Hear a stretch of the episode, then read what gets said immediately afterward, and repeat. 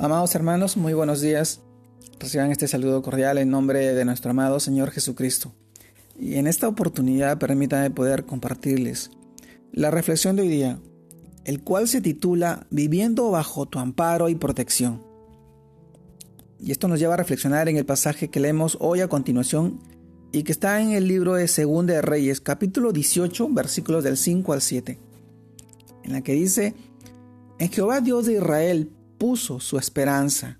Ni después ni antes de él hubo otro como él, entre todos los reyes de Judá. Porque siguió a Jehová, y no se apartó de él, sino que guardó los mandamientos que Jehová prescribió a Moisés. Y Jehová estaba con él, y a donde quiera que salía, prosperaba. Él se rebeló contra el rey de Asiria, y no le sirvió. Segundo Reyes capítulo 18 versículos 5 al 7. Amados hermanos, el título de hoy día, Viviendo bajo tu amparo y protección. Este pasaje nos lleva a reflexionar en, en esta porción de la Biblia. Muestra un hombre que, por buscar primeramente a Dios, fue bendecido y prosperado. Se trata de nada menos que Ezequías, rey coronado a los 25 años, quien asumió el cargo muy joven y entendió el propósito de Dios para su pueblo para Judá, que se encontraba en muchos problemas. Había hambre, había violencia, había muerte y mucha frialdad espiritual en, en, esos, en esos tiempos. Nada ajeno a nuestra realidad de la, que, de la cual hoy vivimos. Pero este rey tomó una decisión y puso su esperanza solo en Dios. Lo siguió sin vacilación y no se apartó de sus mandamientos, obedeciendo en todo a Jehová. Esto hizo mover el corazón de Dios a su favor porque lo que eh, dice en la palabra, la palabra de Dios, y Jehová estaba con él y a donde quiera que salía prosperaba. Amados hermanos, cuando somos eh, determinantes y terminados con Dios, Él respalda nuestras decisiones. Ezequías hizo un pacto con el Dios de Abraham, con el Dios eterno. En el libro de 2 de Crónicas, versículo, eh, capítulo 29, versículo 10, nos dice, Ahora pues yo he determinado hacer pacto con Jehová el Dios de Israel, para que aparte de nosotros el ardor de su ira. Abrió las puertas de la casa de Dios que habían permanecido cerradas e hizo que todos le buscaran. Oró por su pueblo, según nos narra según de Crónicas capítulo 30 y versículo 20. Y dice, y oyó Jehová a Ezequías y sanó el pueblo.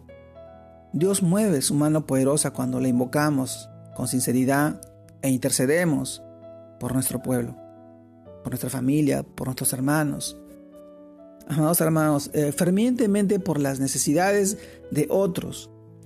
Jesús también nos dice de igual manera en Mateo capítulo 6 versículo 33, mas buscad primeramente el reino de Dios y su justicia, y todas estas cosas os serán añadidas. El secreto de ser bendecidos y recibir respuestas está en colocar al Señor en primer lugar en nuestros corazones. Amados hermanos, Ezequías hizo que Dios se inclinara a su favor porque todo lo que hizo lo hizo de corazón. Miremos también lo que dice en el, libro de Segunda de Crónicas, capítulo 31, versículo 21. En todo cuanto emprendió en el servicio de la casa de Dios, de acuerdo con la ley y los mandamientos, buscó a su Dios, lo hizo de todo corazón y fue prosperado. Amados hermanos, viendo este gran testimonio, Hoy nos preguntamos, ¿qué debemos hacer nosotros? Pensemos primero que, ¿qué problemas hay en nuestra casa?